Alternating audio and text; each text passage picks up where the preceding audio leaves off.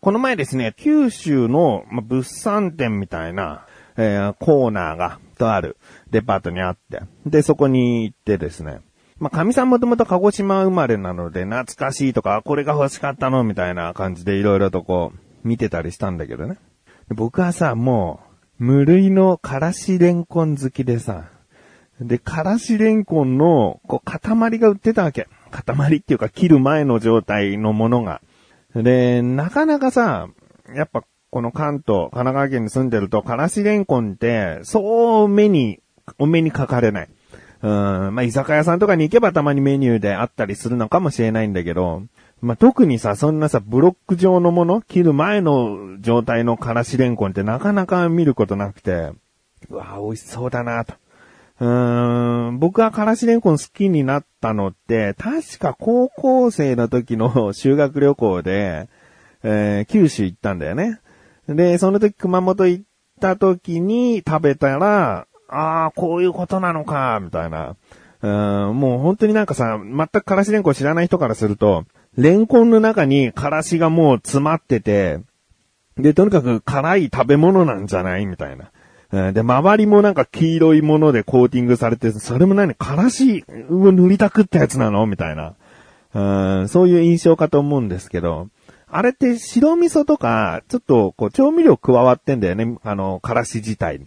うん、もう真っ黄色の、こう、粘り気のあるものなんだけど、だけど、まあ、純からしではない。基本的には多分味噌とかそういうの合わせたものを中に入れて。でも、かといって、舐めちゃいけないのが、もうほとんどからしな感じよ。うん、あ、辛いなって、からしの風味強いなっていう感じる食べ物だから、からし嫌いの人からしたら絶対に食べない方がいいんだけど、うん、で、その周りね、周りって、ほんと知らない人がしたらからしにしか見えないんだけど、あれってね、揚げてんだよね。茹でたブロック状のレンコンの中に先ほど言った調味料合わせたからしを詰めて、で、小麦粉とかなんかこう水で溶いたようなものの中に、えー黄色く着色すんだよね。なんかターメリックかなんかで。で、それをくぐらせて揚げるの。うん、だから要は、こう、黄色い衣をつけてる状態なんだよね。だから、まあ、切った時に中にからしが詰まってるけど、周りもこう、黄色いくコーティングされたような、えー状態になると。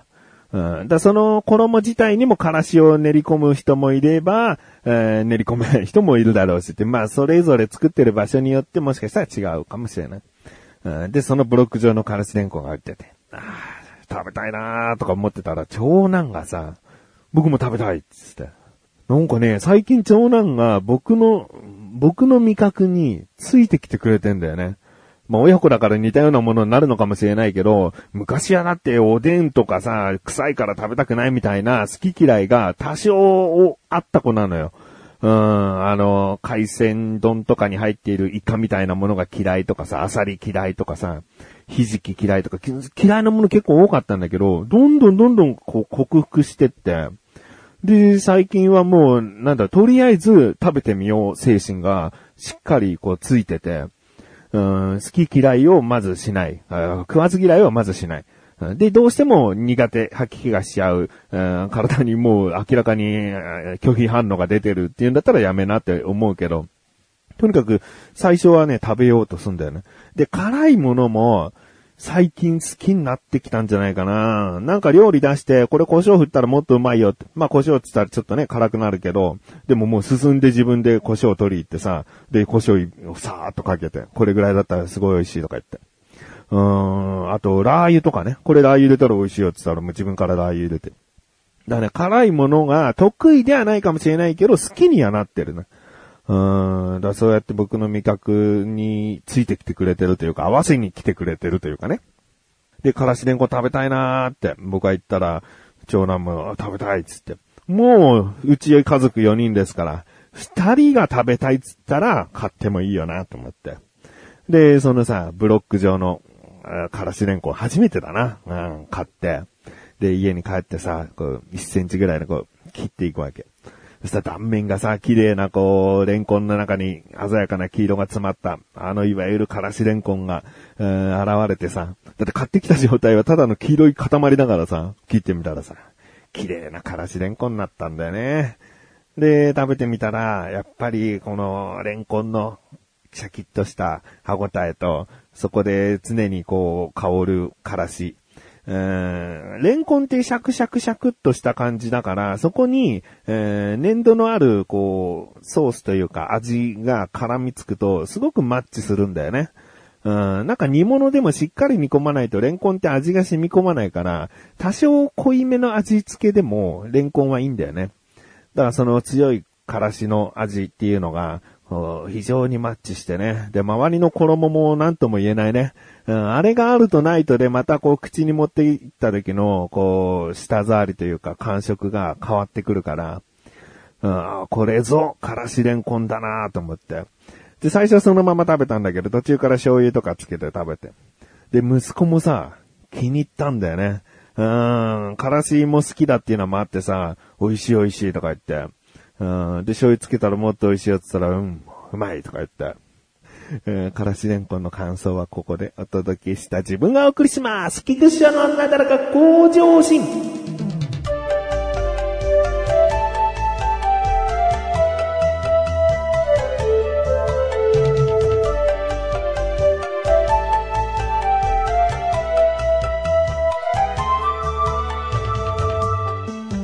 そんな食べること大好きな僕なんですが、作ることも大好きででして、で、クックドゥというさ、あのー、もう、こういう食材あって、私どものクックドゥのこのタレを絡めれば本格的な中華楽しめますよって。もう非常にお世話になってるし、お世話になり続けていくものかと思うんだけど、そこででも興味出てくるのがさ、一から自分でもなんか中華料理作りたいなって思うよね。うん、例えばホイコーロ。ホイコーローってのはさ、結構簡単だよね。甜麺醤っていう調味料があれば、もうこれが、ホイコーローの元なんじゃないかぐらいの、ホイコーローのタレの元。うん、もうこれがあれば何でもホイコーローなんじゃないかっていうぐらい、ホイコーローなんだよね。で、この甜麺醤と、まあ、あとは酒醤油とかで、ザーってさ、炒めるとさ、まあ、美味しい、えー、ホイコーローが出来上がりますよ、と。うん、ホイコーローはまあまあ、そんなもんだろうと。うん、あと最近だとね、酢豚も作ったんだよね。うん、酢豚は、まあ、ケチャップ風味なのか、それとも黒酢的なお酢の強い方にするのか、ま、いろいろな酢豚あると思うんだけど、とりあえずオーソドックスな、日本ではオーソドックスなさ、ケチャップ風味の酢豚作ってみようと思ったら、まあまあ結構、そんな難しくなかったね。もう、なんだろう、経路カップにさ、いろんな調味料、醤油とか酒とか、えー、ケチャップとかお酢とかをビャーっとこう入れて、で、混ぜておいて、で、片栗粉ももう入れちゃってたかな。で、揚げた豚肉の唐揚げに、えー、炒めておいた人参ピーマンの、こう、大きい一口だ、一口サイズぐらいの大きさに切ったものを炒めておいて、豚肉も入れて、えー、炒めて、で、その合わせた調味料をジャってやって炒めると、もう片栗粉入れておけばもうとろみもそのうち出てくるし、味付けももうしっかりしてくるしというね。意外と簡単だったんだよね。うん。だから、まあ、興味のある中華料理、実際こうレシピ見てみたら、その調味料を用意しておくという一手間があるだけで、いや、もうこれから月1ぐらいはこれ作ってこうみたいな感じになったら、全然こう、常に置いとくのいいよね。うちは、そうだな、もう、まあ当たり前かもしれないけど、あ、いや、当たり前じゃないかもしれないけど、人によっては当たり前かもしれないけど、オイスターソースと甜麺醤はもう常にあって、あと、コチュジャンと、えー、豆板醤も常に置いとくようにしたんだよね。うん、このコチュジャン豆板醤は最近で、で、コチュジャンは、なんだ、サムギョプサルみたいなのが食べたいみたいな時に、こう、大きい、こう、味噌が入ってるような入れ物のコチュジャンを買ったんだよね。そうするとさ、やっぱ使っていかないと余っちゃうから、いろいろとこう、考えて。でね、一つコチュジャンのおすすめの簡単料理がですね、生卵の卵黄だけ、卵黄だけをいくつかこう取り出して、で、えー、コチュジャンを好きな量だけこう、ちゃちゃっと入れて、あとは、まあ、ごま油か。ごま油入れて、味の素とか、まあ、好きなようにちょっとだけ味を調整して、ギャーっと混ぜるわけ。もう、あの、コチュジャンがしっかり溶けきるぐらい、ギャーっと混ぜたら、何でもユッケだらね。うん、これ僕は、あまあ、思いついたつっても簡単に思いつけるもんなんだけど、何かけてもユッケになるっていう。うん、お刺身にかけてももちろんユッケだし、うん、まあ、そうだろうな、野菜にかけたらユッケじゃないじゃんなんだけど、うん、ご飯に直接かけるっていうのがまあ一番かな。なんかもうユッケと一緒にご飯食べてんじゃないかっていう気分をずっと味わえる。うん。何でもユッケっていうタレが、コチュジャンと、まあ、卵とごま油でできるよっていう。うん、あと、まあ、豆板醤はそうですね。麻婆豆腐も作ったもんね。うん、麻婆豆腐作るときに豆板醤も用意しておいて、それも一から、えー、なんか麻婆豆腐の素を使うことなくですね、えー、作れましたね。うん、でですね、生春巻き作ったんですよ。でもこれ二度と作りたくないなっていう話なんですけど、生春巻きって、超大変じゃない？なんかさ、まずライスペーパーを買ったのよ。で、濡らしたキッチンペーパーの上にライスペーパー敷いて、また濡らしたキッチンペーパーを置いて、みたいな。そうするとほら、ミルフィーユみたいに層になってって、その間にこう染み込んで、水が染み込んでライスペーパーが、えー、いわゆるこう生春巻きの皮になるよ、みたいなことなんだけどさ、もうキッチンペーパーとさ、ライスペーパーがさ、めちゃくちゃにくっつきまくっちゃってさ、何これと思って。でね、まあ、いろいろとネットで調べてみたらさ、もうさっと水をくぐらせて、お皿の上に軽く放置しておいた状態が一番巻きやすくなりますよと。なんか布巾とかキッチンペーパー使うとくっついて、いや、作りづらいですよっていうのも書いてあって、じゃあ何なんだもともとその狙いしたキッチンペーパーに重ねていくとみたいな作り方なんだこれと思ってさ。でさ、もう、正直、剥がれなくなっちゃって、あの、無駄にしちゃったんだよね、何枚か。それでもさ、買ってきたライスペーパーさ、一袋40枚ぐらい入っててさ、で、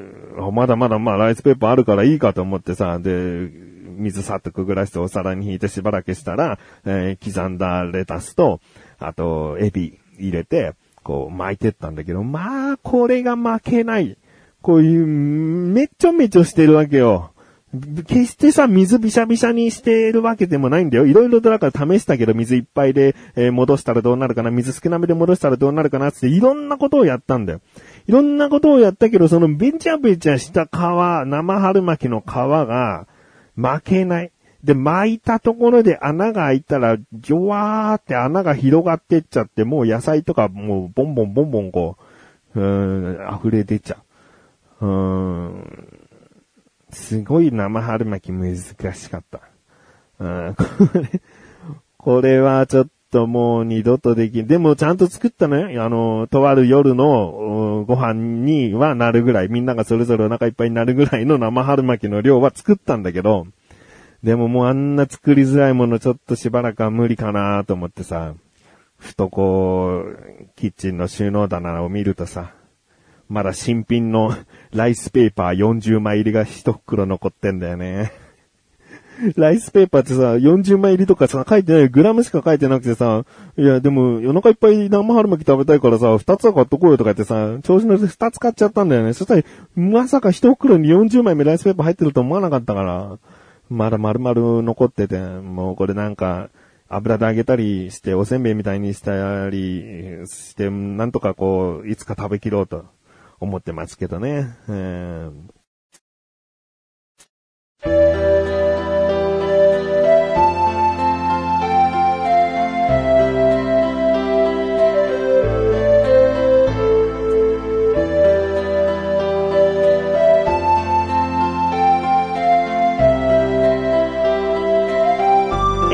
そしてすぐお知らせです。このなだらかご女子が配信されたと同時に更新されました小高菊池の小高からじゃん聞いてみてください。今回は小高祐介から無印良品の大きなお店に行ってきたよ。そこで小高夫婦が思ったこととかですね。あと、うちの神さんが、うん、買ってくるものって、てんてんてんてん。うん、まあそういった話ですね。気になるという方はぜひ聞いてみてください。ということで、なんだろうか今年は毎日セーブクスです。それではまた次回、お会いできくちしょうでした。メガネたまりでまる。お疲れ様です。